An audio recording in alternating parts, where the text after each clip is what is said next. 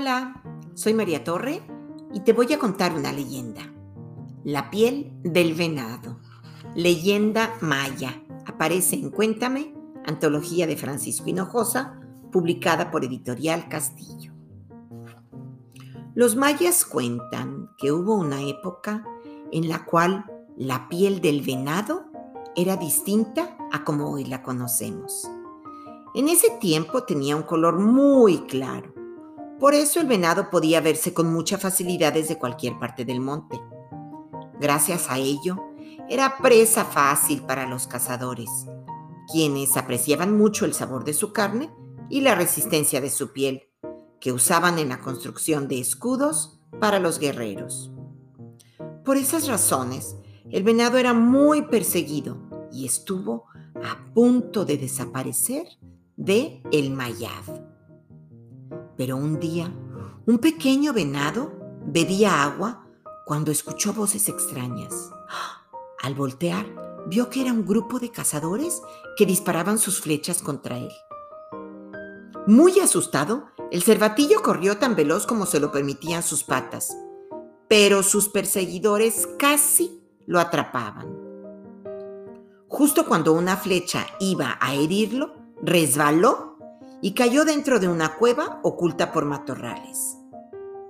En esta cueva vivían tres genios buenos, quienes escucharon al venado quejarse, ya que se había lastimado una pata al caer.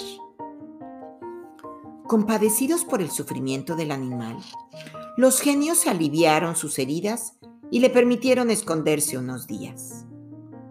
El cervatillo estaba muy agradecido y no se cansaba de lamer las manos de sus protectores, así que los genios le tomaron cariño. En unos días, el animal sanó y ya podía irse de la cueva. Se despidió de los tres genios, pero antes de que se fuera, uno de ellos le dijo, Espera, espera, no te vayas aún. Queremos concederte un don. Pídenos lo que más desees. El cervatillo lo pensó un rato y después les dijo con seriedad. Ay, lo que más deseo es que los venados estemos protegidos de los hombres. ¿Ustedes pueden ayudarme? Ah, claro que sí, aseguraron los genios. Luego lo acompañaron fuera de la cueva. Entonces uno de los genios tomó un poco de tierra y la echó sobre la piel del venado, al mismo tiempo que otro de ellos le pidió al sol que sus rayos cambiaran de color al animal. Poco a poco, la piel del cervatillo dejó de ser clara y se llenó de manchas hasta que tuvo el mismo tono que la tierra que cubre el suelo de El Mayab. En ese momento, el tercer genio dijo, a partir, a partir de hoy, la piel de los venados tendrá el color de nuestra tierra y con ella será confundida. Así, los venados se ocultarán de los cazadores, pero si un día están en peligro, podrán entrar a lo más profundo de las cuevas. Allí nadie los encontrará. El cervatillo agradeció a los genios el favor que le hicieron y corrió a darles la noticia a sus compañeros.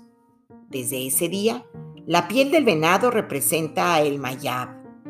Su color es el de la tierra, y las manchas que la cubren son como la entrada de las cuevas. Todavía hoy, los venados sienten gratitud hacia los genios, pues gracias a ellos muchos han logrado escapar de los cazadores y aún habitan la tierra de los mayas. Y colorín colorado, esta leyenda se ha acabado.